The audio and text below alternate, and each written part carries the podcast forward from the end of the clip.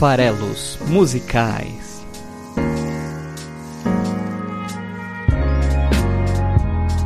Fala aí você que gosta de música! Estamos aqui para mais um Farelos Musicais. Bom, eu hoje vou cumprir uh, um dos principais propósitos do programa, que é o de é, fazer curadoria e apresentar artistas e canções novos para o meu público aqui, o público da minha rádio FM, a Rádio Farelos Musicais. É, e eu vou trazer hoje uma artista que canta em espanhol, e só por isso já é difícil de ser é, apreciada aqui no Brasil, essa terra, essa ilha cultural em que a gente vive. Eu estou falando da porto-riquenha Ile, né? não à toa aí soa como ilha, né? só para fazer um trocadilho, ela é fã de trocadilhos, a gente vai falar mais disso daqui a pouco. Então a Ile, de Ileana, é, é, né, acrônimo é, na verdade diminutivo do Ileana, é a artista de hoje que eu queria apresentar para vocês, uma grande artista, e, e, que lançou em 2019, no ano passado, um grande álbum, um dos melhores álbuns do ano. E não sou só eu que estou falando isso, né? Tá aí na lista, por exemplo, da New York Times como um dos melhores álbuns é, do ano passado, lançados no ano passado, o um álbum chamado Almadura. E a gente vai falar aqui um pouquinho mais e apresentar para vocês a cantora e a canção, a canção de estreia do álbum, que se chama Contra Todos. É a estreia também do espanhol aqui nos farelos musicais. Demorou, mas chegou. Né? Vamos falar um pouco mais aqui dessa, dessa canção da Illy. Muito fácil de entender, muito poderosa, muito interessante. Vale a pena ficar por aqui. E, bom, é isso. Meu nome é Paulo Farelos e este é o podcast de análise de letras de canções do site esfarelado.com. O lugar certo para ouvir o Farelas Musicais, se é que existe isso, né, é o próprio site esfarelado.com. É lá que você pode deixar o seu comentário para me deixar muito feliz e, e, contribuir assim com as diferentes visões e interpretações das músicas que a gente trabalha aqui no programa. Também ele está no Spotify, se você procurar lá por Farelos Musicais, você encontra. Se você já estiver ouvindo no Spotify, te peço para você clicar no botãozinho de seguir o podcast que é bem importante, ajuda o próprio Spotify a entender que tem gente gostando do programa e, indicar, né, apresentar ele como opção para outros ouvintes. Pode ser que você esteja ouvindo a gente no YouTube, eu ando subindo os episódios no YouTube e pode ser que você esteja me conhecendo e conhecendo esse trabalho diretamente no YouTube. Eu vou aproveitar para pedir para você seguir o canal também lá no YouTube. Vai ter conteúdo de vídeo. Eu fiz essa promessa em 2019 e não cumpri. Acho que tem um restinho de ano ainda em 2020 para conseguir cumprir essa promessa, mas espero cumprir ela logo no começo do ano de gerar conteúdo em vídeo. É, o programa já tem até nome, vai chamar Farelos Culturais, vai expandir um pouco a ideia do Farelos Musicais, mas até agora não saiu do papel. Bom, se você estiver então ouvindo no YouTube, obrigado aí por, por é, ouvir, seja no YouTube, no Spotify ou no site.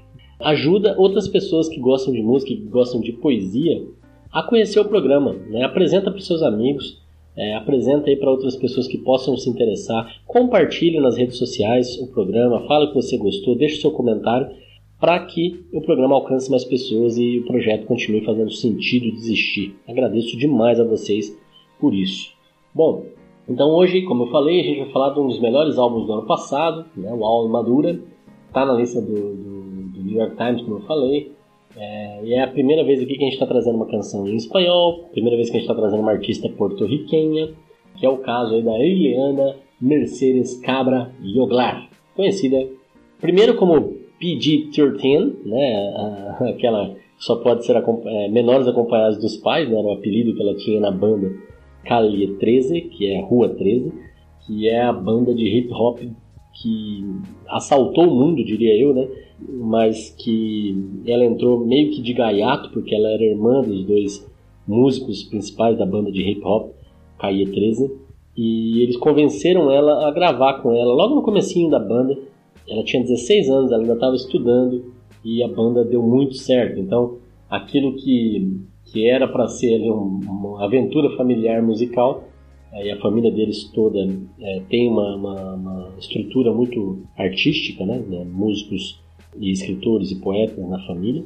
Então era para ser uma aventura familiar e acabou aí com uma história de 10 anos e 24 Grammys latinos e mais 4 Grammys, é, né? uma trajetória que acabou muito mais, um alcance muito maior do que o previsto inicialmente.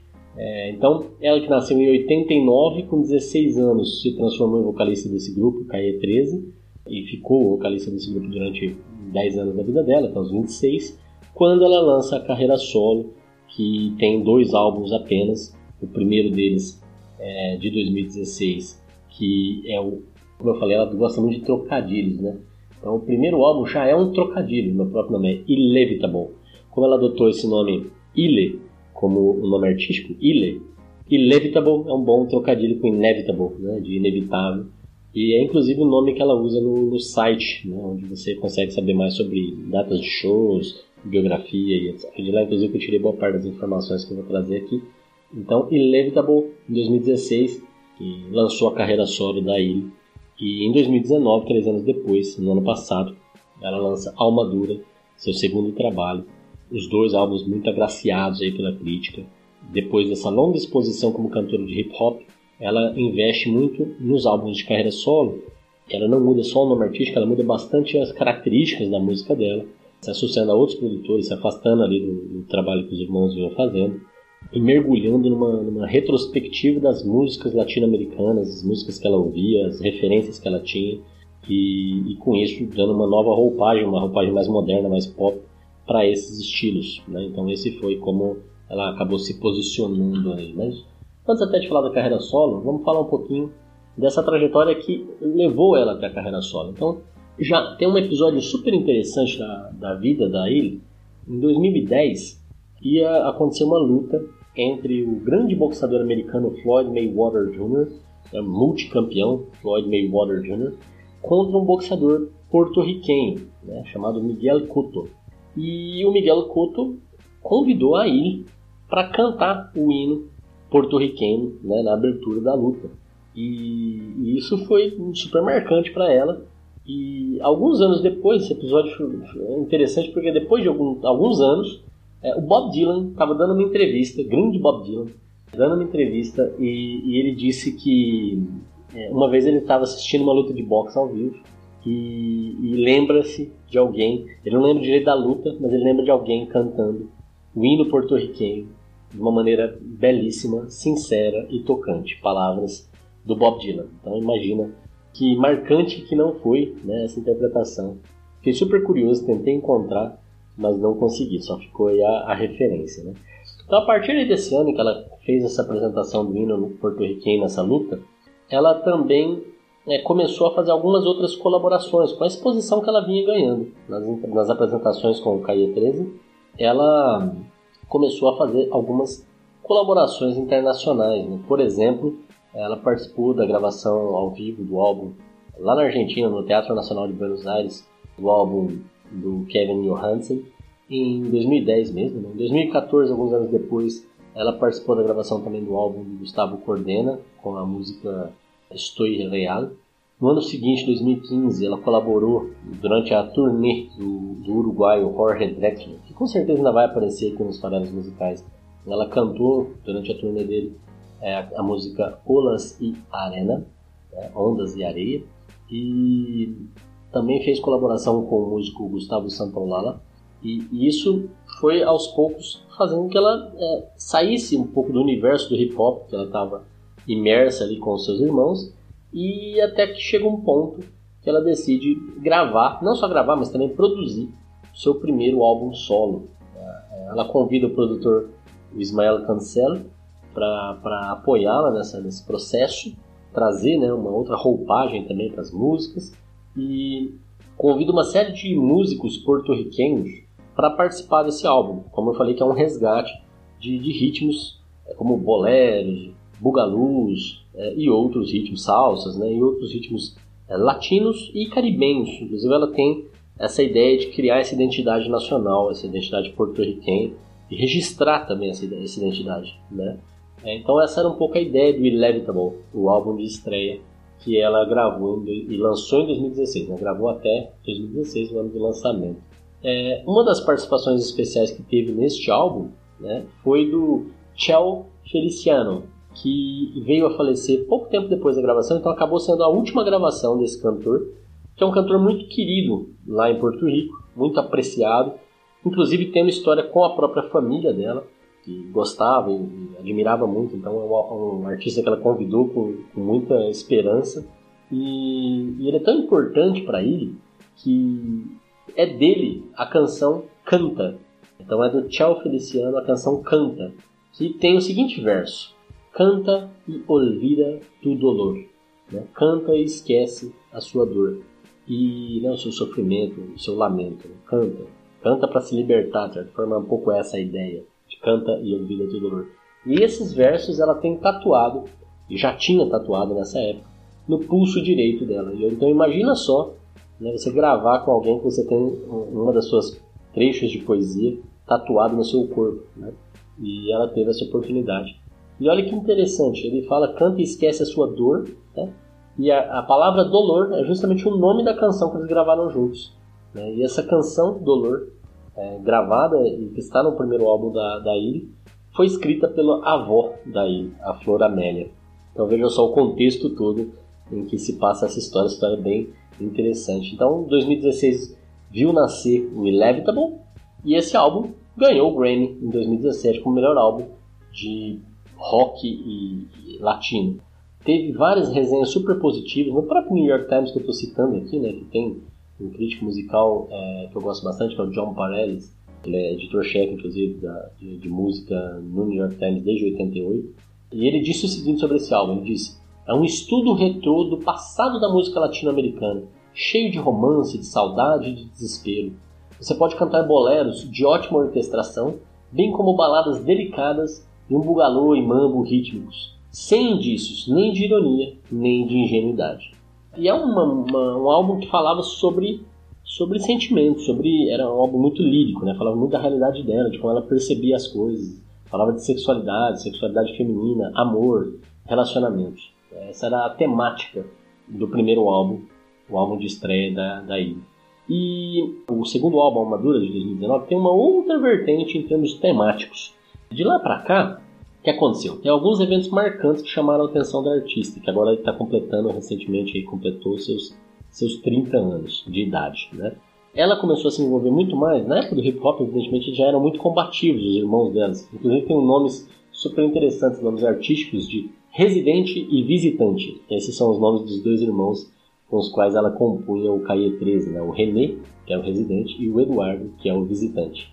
Junto com a PG-13, né? que era a própria I, eles compunham o Caie 13 e tinham uh, uma, uma pegada muito combativa, como é comum ao hip hop e ao rap. Mas ela foi descobrindo isso dentro dela, de, de buscar essa luta pela, é, pelo anticolonialismo, durante esse período entre o primeiro álbum e o segundo álbum. Esses três anos foram muito marcantes para ela. Ela percebeu que vai muito além de conforto, relacionamento, amor, as coisas pelas quais vale a pena se lutar e se viver. E a canção de hoje, especialmente, eu acho que vai falar bastante sobre isso. Então, o que, que aconteceu nesse período? Né? Primeiro que teve um evento super marcante na, na história de Porto Rico, que completou 40 anos em 2018 e que chamou muita atenção dela, que foi tema do single do segundo álbum, que se chama Ódio, a canção, que é dois ativistas super jovens pela libertação do país, pela libertação da ilha, que é aí uma, uma colônia americana há mais de 100 anos. Então, esses dois ativistas, né, o Carlos Soto Arrighi e o Arnaldo Rosado Torres, que tinham respectivamente 18 e 24 anos na época, eles se engajaram em uma manifestação orquestrada, pensada por Alejandro González Malavio.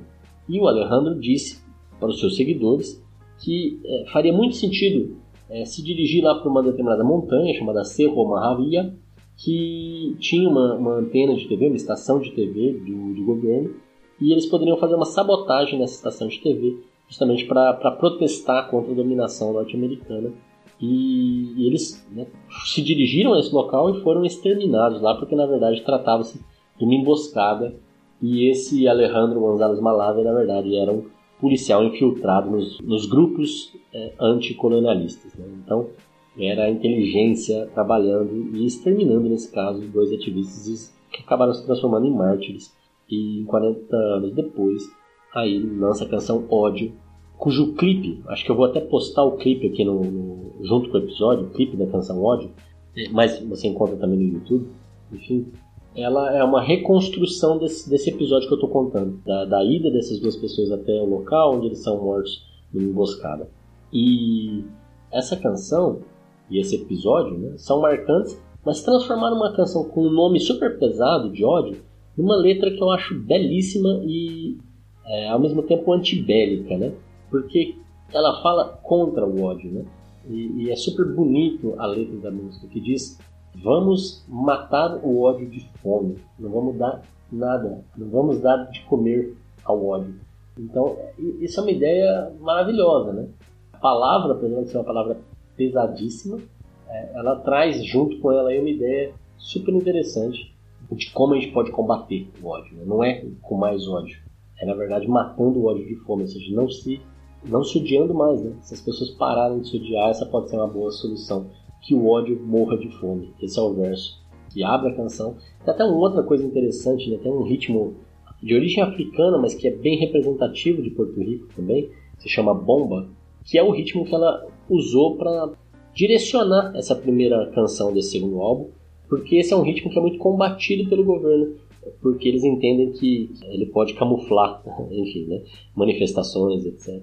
Por outro lado, ele ficou muito forte como manifestação cultural, inclusive pelo segundo fator que chamou a atenção da ilha entre um álbum e outro, que foi a passagem, destruição do país pelo furacão Maria, um furacão de categoria 4 que deixou mais de quase 3 mil mortos, ocasionou lá um blackout na região em termos de infraestrutura, e foi amplamente devastador e chamou a atenção dele, em especial de muitos porto-riquenhos, a falta de atenção dada tanto pelo governo instaurado quanto pelo, em teoria, né, o, é, o império que cuida do, de Porto Rico, que é os Estados Unidos.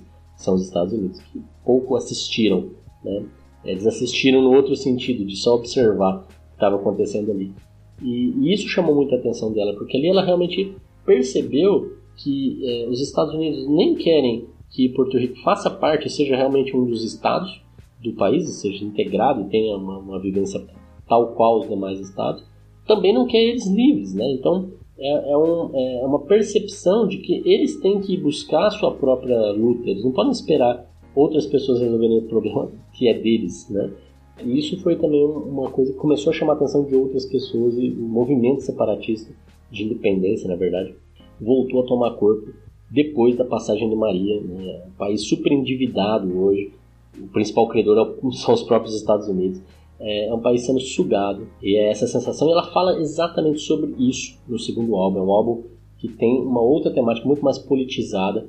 Então, o nome do álbum, que é Almadura, né, que já dá uma ideia de armadura também, como eu falei, ela gosta de jogos de palavras, né, vai nessa direção. Recentemente, em 2018, eles passaram por uma manifestação, inclusive foi puxada a manifestação, teve muita participação dos irmãos dela lá do, do Caia 13, que culminou na saída do governador, o governador Ricardo Rosselló, que acabou até tendo um áudio vazado em que ele debochava dos sobreviventes do Maria, é, usava linguagem homofóbica para se referir às pessoas, uma adversária política feminina, né, mulher, demonstrou quão machista ele era, né, chamou ela de, de vadia né, no áudio, enfim, nenhum respeito pelo, pelas pessoas, e teve, teve, que acabar. Infelizmente aqui no Brasil as pessoas fazem isso, em todos os níveis, nosso presidente está aí para não me deixar mentir, e nada acontece, né? Lá pelo menos ele teve que, com a pressão popular, se afastar do cargo, o que não resolve o problema, mas mostra como está é, no momento político delicado né?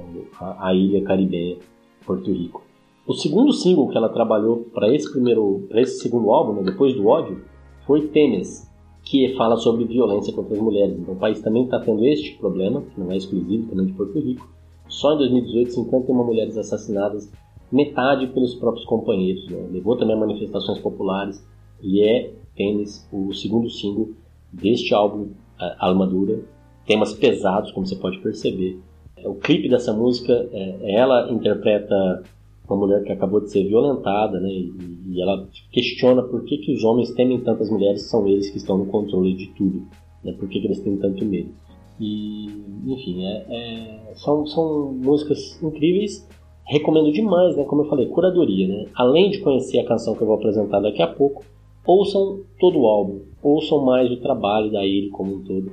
É muito interessante, é, é muito musicalmente agradável, mas ao mesmo tempo tematicamente muito forte. Então vale a pena conhecer.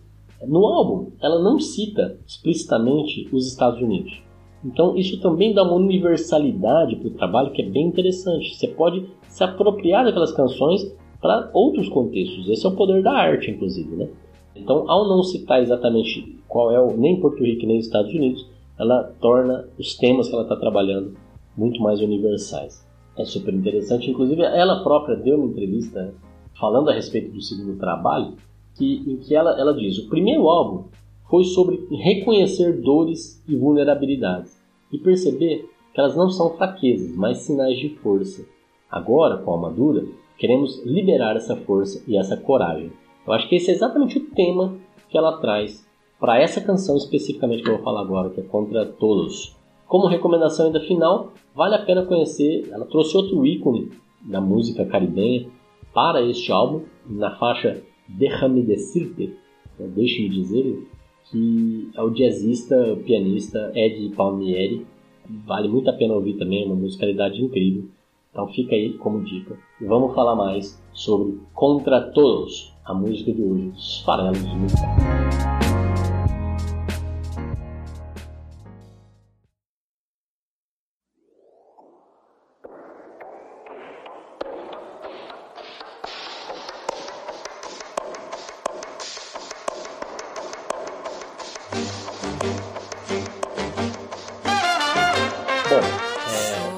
Música é Contra Tudo, né? Contra Todo. As primeiras duas estrofes da música querem já propor, deixar claro quem sou eu, né? Quem é o eu lírico, de quem que eu estou falando. E né, quem está falando, na verdade. Quem está contra tudo, né? É, essa é um pouco a ideia. E essas primeiras duas estrofes tentam estabelecer uma visão um pouco fluida de quem sou eu. Ao mesmo tempo fluida e explícita, porque ao mesmo tempo é a nação de Porto Rico, a gente pode pensar aqui explicitamente nisso, uma nação qualquer, porque ela usa os versos Eu sou um terreno invadido, a natureza roubada. E isso aconteceu não só com Porto Rico, mas, por exemplo, com todos os países latino-americanos, né? E americanos no geral, né? Foram invadidos, seja por portugueses, espanhóis ou ingleses, né? E holandeses e por aí vai. Europeus. É, então, soy el terreno invadido, natureza roubada, são justamente os dois versos iniciais que estabelecem as pátrias que foram invadidas e roubadas. E depois ela diz um pouco mais, além de estabelecer a própria nação, como também a sua população que almeja pela independência, também é parte de quem sou eu, eu lírico. Porque os versos quintos dizem: Soy pensamento indebido, grito de voz silenciada. Então ela passa a não ser só a terra invadida e a natureza roubada, mas também ela é o pensamento indevido, que é o pensamento de liberdade, que é o pensamento de eu quero ser dono do meu próprio destino, grito de voz silenciada, esse pensamento sendo, é, ao invés de ser é, realmente dito, é, ouvido, ele está sendo silenciado, ele está sendo oprimido. Então essa é a ideia, os oprimidos que foram roubados. Sou eu. Né? Essa, essa, é um pouco a ideia do, do, da primeira estrofe. Na estrofe seguinte, ela continua caracterizando quem sou eu, quem é seu lírico e em que momento ele está. Sou el dolor que não siente, sou a dor que não sente, sou a memória olvidada, eu sou a memória esquecida. E, e olha que interessante, ela está falando agora de sentimentos, mas eu sou a dor que não se sente, eu sou a memória que é esquecida. E isso traz um pouco de ideia daquilo que fomos ou do que podemos ser aquilo que nos é roubado, seja o passado, as nossas tradições, as nossas heranças, o nosso próprio solo, seja o futuro, nossas escolhas, nossas decisões. Esse passado ou esse futuro é o que nos é roubado, essa memória esquecida, a memória de um passado ou uma memória do que nunca vai ser. E ela continua dizendo: sou material resistente, né? apesar de tudo isso, eu continuo aqui, então eu sou resistente, sou um material resistente, com rábia despellejada, que é despelada ou, na verdade, esfolada, né? sem pelo. Então a raiva está à flor da pele, a raiva está exposta, está desencapada, como se fosse um fio desencapado. Essa raiva de tudo isso que passou, de, ter, de ser um terreno invadido, de ter sua natureza roubada, de ter pensamentos que são silenciados, de ter uma dor que você não pode sentir, que você não pode expor, de você ter as memórias do seu passado, da sua tradição, que são esquecidas aos poucos. E aí o, o, o Katrina, né, na verdade Maria, o furacão, acaba fazendo com que eles se lembrem e se percebam de novo que eles não são ninguém, que eles estão hoje num momento confuso da história, mas que eles são material resistente, mas eles têm que ter essa raiva bem à flor da pele, bem esfolada, né? essa raiva tem que estar ali é, exposta. Então, Cleves, por favor, toca aí os primeiros 58 segundos de canção é, para que a gente depois mergulhe no refrão.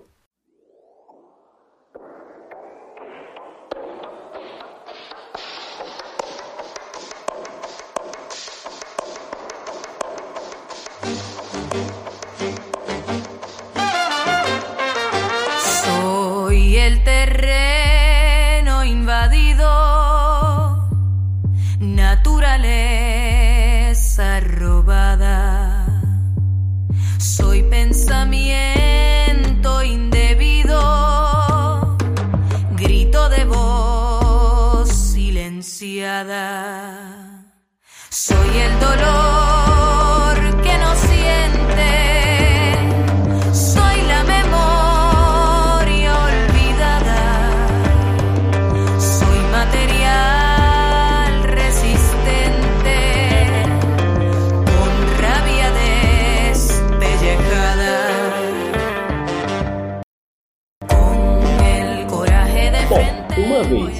Estado de espírito foi alcançado, que é isso que ele apresentou nas duas primeiras estrofes, o que está faltando então?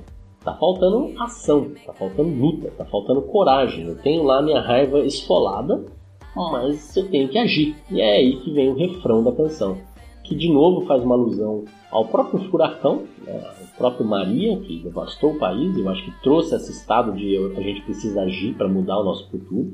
E essa alusão ao furacão é feita logo no, no, começo aqui. Então, os primeiros versos dizem: Com el coraje de frente vou a ganhar la batalha. Com a coragem na frente eu vou ganhar a batalha. E aí é o que eu disse: ação, luta. Né? Coragem explicitamente sendo citado aqui. Para se ganhar a batalha tem que se lutar, né? não tem outra forma. Hecha de viento e de playa, soy la ola que vai romper. Então, feita de vento e de praia, eu sou a onda que vai quebrar. Aqui é lógico, né? ela está falando desse, dessa manifestação, dessa luta, dessa batalha. Então é, é, uma, é uma imagem que remete à força da natureza. Né? Então é uma onda que vem romper, que é feita de vento de praia. E ao mesmo tempo é uma alusão ao próprio furacão, que talvez foi ele que trouxe essa vontade de lutar. Né? Então, ao perceber que, que eles estão desamparados sozinhos, contrariamente ao que talvez pensassem. Né? É, então, é, ela, ela é contra tudo, contra todos, com coragem para enfrentar essa luta. Esse é o refrão que até vai ser repetido mais algumas vezes no decorrer da canção, porque é assim mesmo. Uma vez que você decide que você tem que se movimentar, não é uma única luta, né? É, você tem que fazer várias lutas, essas lutas vão se repetindo até que o objetivo principal seja alcançado. É aquela velha história de assistir, perder a, perder a batalha, mas não a guerra, né? Então essa é um pouco a ideia. É, e aqui é, esse, esse, refrão, que depois segue com os versos. Querem ver-me cair, né? querem me ver cair, quero dar bien la talla, que é a ideia é eu vou dar bem o tamanho, se fosse literal, mas o sentido é de vou resistir em pé. Atravessar a muralha, né? atravessaria a muralha, foi contra todo para defender. Vou contra tudo para defender. Então é, é uma conclamação, né? Tô aqui, eu tô quebrando tudo e eu vou até o final. Vou resistir em pé, vou atravessar as, as barreiras, os obstáculos, as muralhas, as paredes, né? É, eu vou contra tudo. Então, essa, essa conclamação, que é o refrão dessa música, me lembra um pouco de Declare Independence da Bjork, é, que é uma canção que tem uma temática também bem política, bem interessante em termos de estrutura. E tem um episódio super legal aqui do Farelos Musicais, eu pelo menos gosto muito, episódio 6, lá no comecinho do projeto. Volta lá e ouve Declare Independence da Bjork e, e me conta o que, que, você achou, porque também é bem poderosa essa mensagem de liberdade que a canção traz.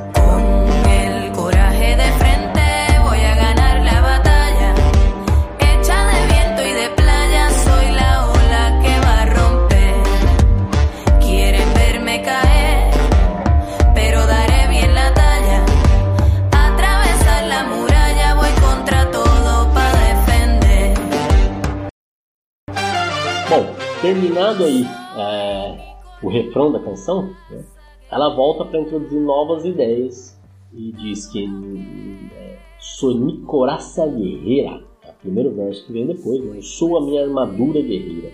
O que, que quer dizer isso? é que nesse momento, ela, que é a cidadã, é, que é a pessoa que vive no país e que luta por liberdade, que quer, é, né, sonha, né, talvez com, com a sua independência, e essa pessoa que está lutando por isso tornam-se a mesma pessoa.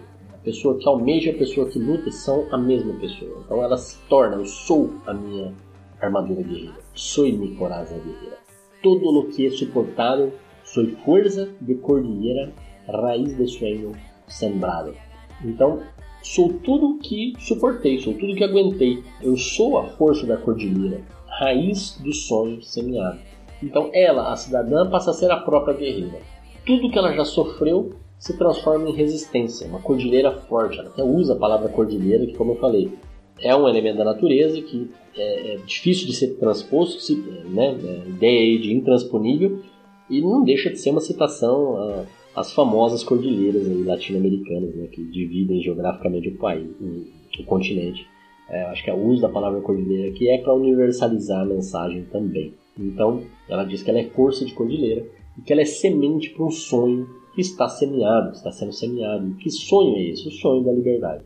Essa semente leva o verdadeiro poder que a faz viver. Essa semente é a semente da liberdade, faz pulsar o sangue do Eurírico. E é para isso, para alcançar essa liberdade, que ela também precisa abandonar o medo, que impede as pessoas de lutarem, e também abandonar a paciência, que faz com que elas esperem que os nossos problemas, que os seus problemas sejam resolvidos por outras pessoas e não por você mesmo, né? Que não te empodera, que não te dá autonomia de resolver seus próprios problemas. Isso que vai ser a mensagem dos versos seguintes. Llevo el poder verdadero que por mi sangre palpita. Hoy me deshago del miedo, la paciencia se desquita. Eu carrego o verdadeiro poder que por meu sangue palpita. Hoje eu me livro do medo, me desquito da paciência.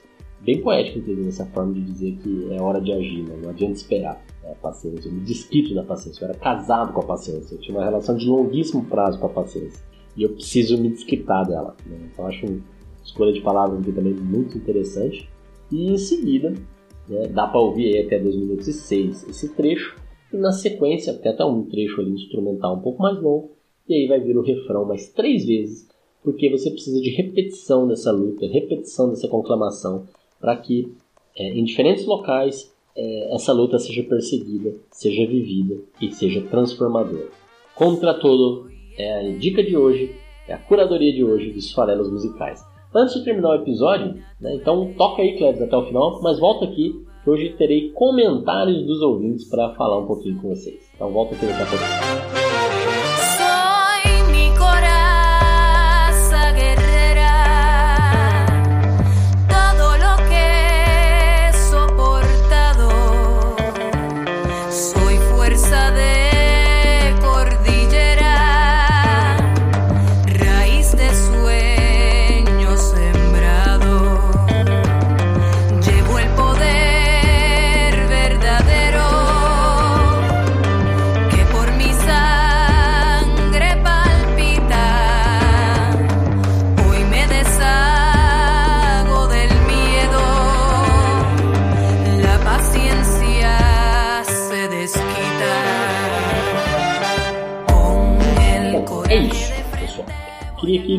Trazer o comentário da, da ouvinte Stelle Cristiana de Vasconcelos San Juan.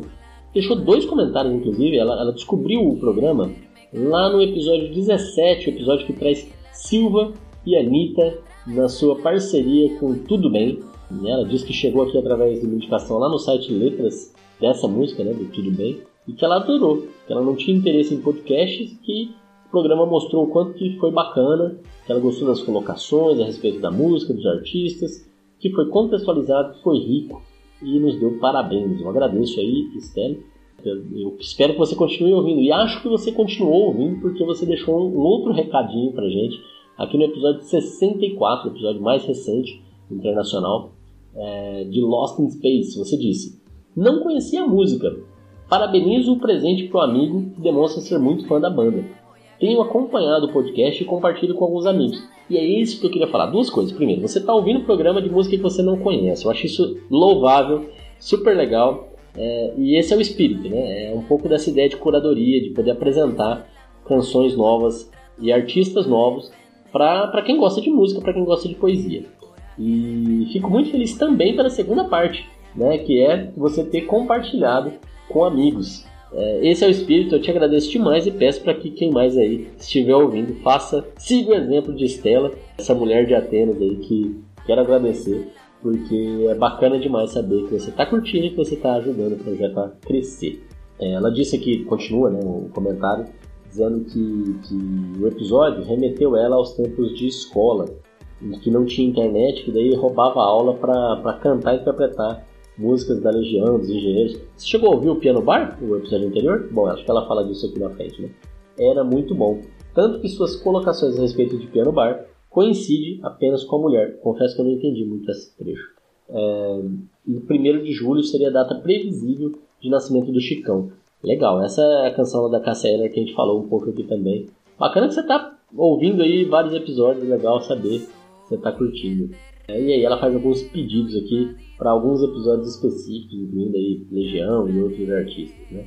Então, sim, vamos, vamos programar aí no futuro é, mais episódios encomendados, Teatro dos Vampiros, Nothing Else Matters, enfim, tem as recomendações aí da Estelle, vou tentar encaixar a Estelle. Então, continua acompanhando aí o programa que é, vai pintar. Qualquer hora dessas aí aparece o seu programa encomendado aqui nos Farelos Musicais. Estamos aqui toda quinta-feira com episódio novo agradeço demais a quem está ouvindo, ajuda a gente a, a, crescer. Então, por favor, se você gosta de música, se você gosta de poesia, divulga, conversa com seus amigos, apresenta o programa e a gente vai se falando aqui toda quinta. Um grande abraço e até mais.